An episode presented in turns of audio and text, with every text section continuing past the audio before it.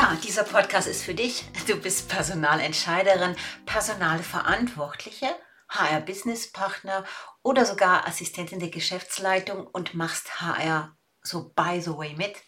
Ja, dieser Podcast heißt Abenteuer HRM und es zeigt, was alles im HRM möglich ist, welche Fragen auftauchen und er möchte dich ein Stück weiterbringen. Und heute wird dieser Podcast relativ kurz, denn ich werde nur eine einzige Frage beantworten von einer Masterclass-Teilnehmerin. Also, die Frage ist wie folgt. Es gibt einfache und schwierige Absenzengespräche. Für mich ist es immer schwierig zu wissen, welche Fragen wir stellen sollten und welche nicht. Wenn die Mitarbeiterin einen Unfall hatte, dann ist es einfach. Zum Beispiel Armbruch. Alle dürfen es wissen, der Arm ist ja am Gips. Aber, aber was ist mit Burnout? Eigentlich dürfen wir ja keine Fragen stellen und auch keine Auskunft an die Linienvorgesetzten und Kollegen abgeben. Aber die Kollegen möchten aber wissen, was es, was Frau Muster hat und äh, wie es ihr geht. Und, und vor allen Dingen, wann sie wiederkommt. Sobald die Krankheit länger dauert, sind die Arbeitskollegen auch nicht mehr bereit, auch noch die Arbeit von Frau Muster zu machen. Die Vorgesetzten und die Kollegen sind unzufrieden. Frau Muster weiß auch nicht weiter. Frau Muster hat Angst um ihren Job, um ihre Zukunft. Und ihr Zustand lässt aber keine Rückkehr zu. Case Manager werden in unserem Unternehmen erst ab dem dritten Monat Ausfall eingesetzt. Wie gehst du in solche, solchen Fällen vor? Ja, diese, diese Frage kommt von einer Masterclass-Teilnehmerin und mir war es ein Bedürfnis, diese hier zu teilen, weil ich weiß, dass das immer wieder bei allen anderen auch vorkommt, die im HR arbeiten. Also nun möchte ich einfach meine Meinung dazu preisgeben. Also für mich ist es schwierig zu wissen, was man für Fragen stellt und welche nicht. Ja, es gibt Rückkehrgesprächsformulare, die so äh, formuliert sind, dass man vom Datenschutz, von dem, was man darf und was man nicht darf, ganz genau vorgehen kann. Das ist wirklich eine Möglichkeit, das äh, zu machen. Ähm, mein Blick auf das Arbeits- oder das Arztzeugnis zeigt ja oft den Arzt. Also es steht ja oft da, Psychologe Dr. Meyer oder, ähm, weiß ich, Gynäkologe Frau äh, Dr. Schulze. Also aufgrund von dem Arztstempel kann man ja selbst schon Sachen ableiten. Ableiten, interpretieren.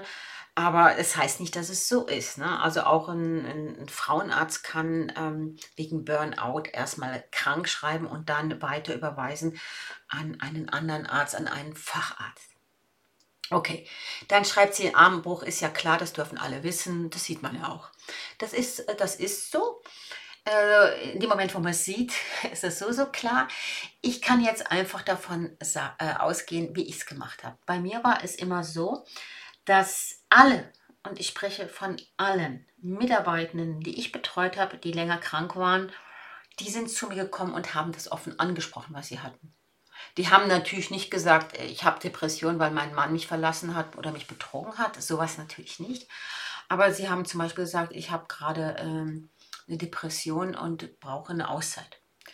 Also ich habe eigentlich nie gehabt, dass die Leute mir das nicht gesagt haben und im Gott, Gottes Willen, ich habe auch gar nicht gefragt, sondern ähm, das Bedürfnis war so groß, das mitzuteilen. Also von dem her kann ich da nicht mitreden.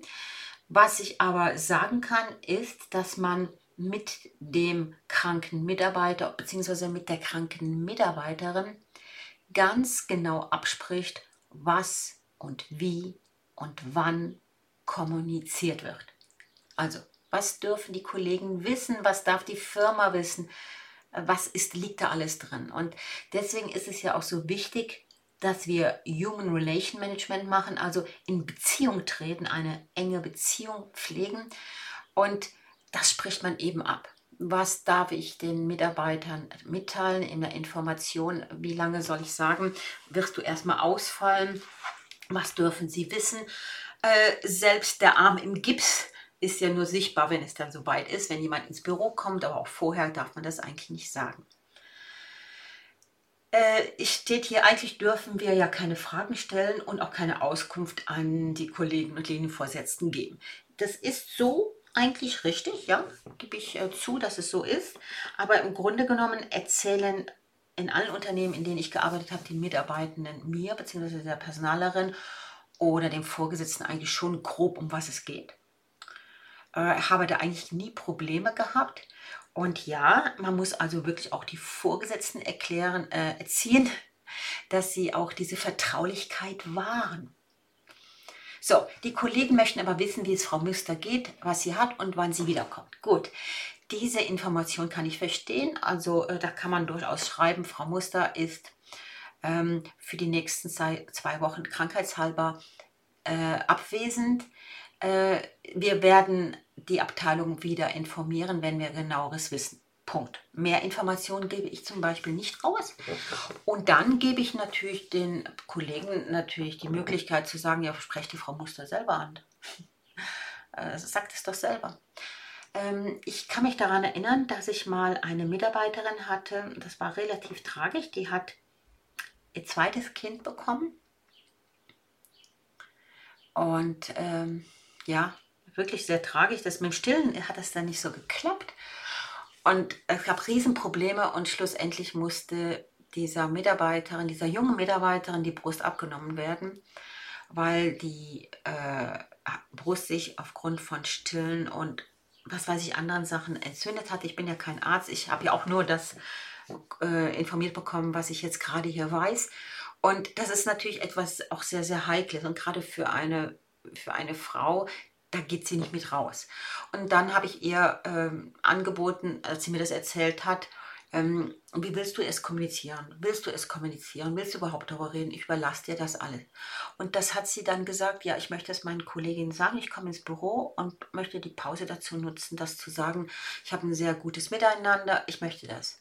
Aber nur die Kollegen in der Abteilung. Und ich werde die auch bitten, darüber nicht zu reden. Und in der Information hieß es einfach, Frau Meier, ist für die nächsten drei Wochen äh, weiterhin krankgeschrieben. Wir freuen uns auf ihre Genesung oder ähnliches. Also wirklich nach außen äh, sehr korrekt. Jetzt heißt es, äh, sobald die Krankheit länger dauert, sind Arbeitskollegen nicht mehr bereit, die Arbeit zu tragen. Ja, das ist so. Also ähm, meistens äh, ist es dann mehr als zwei, drei Wochen. Aber ich habe schon Leute gehabt, die ganz geduldsam waren, mitgetragen haben. Und dann, als es in den achten oder neunten Monat ging, hat man gesagt, Schluss aus, fertig. Das muss man schon früher kommen, weil ich finde es sehr dramatisch, wenn Vorgesetzte sagen, das können wir tragen. Ich habe das abgesprochen mit dem Team und dann können es die anderen nicht tragen. Also die Überstunden sind groß, die Überbelastung ist groß und damit zieht man eigentlich mit, dass die anderen auch noch krank werden und schlimmstenfalls selber kündigen. Und das wollen wir alle nicht. Das heißt, hier haben wir die ja, Verpflichtung, würde ich sagen, dem Vorgesetzten zu sagen, hm, ich möchte gerne einen Vorschlag machen, dass wir temporär jemand einstellen für die Zeit, die eventuell noch auf uns zukommt. Deswegen ist ja auch die Absprache so, so wichtig mit den Mitarbeitenden, die krank sind. Oder dass wir sagen, okay, ich möchte jetzt für einen befristeten Zeitraum die Mitarbeiterin, die mit 60 Prozent in der Abteilung ist, äh, das Angebot machen, auf 100 Prozent zu gehen äh, und dann für die nächsten vier Monate äh, das auszugleichen auch auf die Gefahr hin, dass der Mitarbeiter nach zwei Monaten wieder kommt. Dann gibt es Überschneidungen. In einen sauren Apfel muss man beißen. Okay. Dann Case Manager werden äh, bei uns erst ab drei Monate Ausfall eingesetzt. Ja, also Case Manager kenne ich, Case Manager kenne ich von der Pensionskasse, von äh, der Krankenkasse und in großen Unternehmen haben diese ja eigene Case Manager, die sich einsetzen. Ja, das ist eben sehr unterschiedlich, da kann ich eigentlich nichts zu sagen. Wichtig ist einfach, dass du als Personalerin von Anfang an ganz nah dabei bist, dass du eine gute Information hast, dass du auch ganz klar sagst, ähm, was und wie darf ich eine Information weitergeben, wie willst du informieren ähm, und dass man sehr, sehr schnell ähm, Lösungsoptionen anbietet, die man machen kann. Und da muss man auch in den sauren Apfel beißen, dass es mal zeitliche Überschneidungen geht. Ja, das ist meine Antwort an äh, die Masterclass, Teilnehmerin, die mir diese Fragen geschickt hat. Äh, wenn du auch Fragen hast, bitte schreibe sie mir. Ich beantworte sie gerne, wenn es irgendwie zeitlich drin liegt. Ich möchte dir jetzt noch sagen, bleib dir immer treu und verändere dich. Bis bald in diesem Podcast. Diana.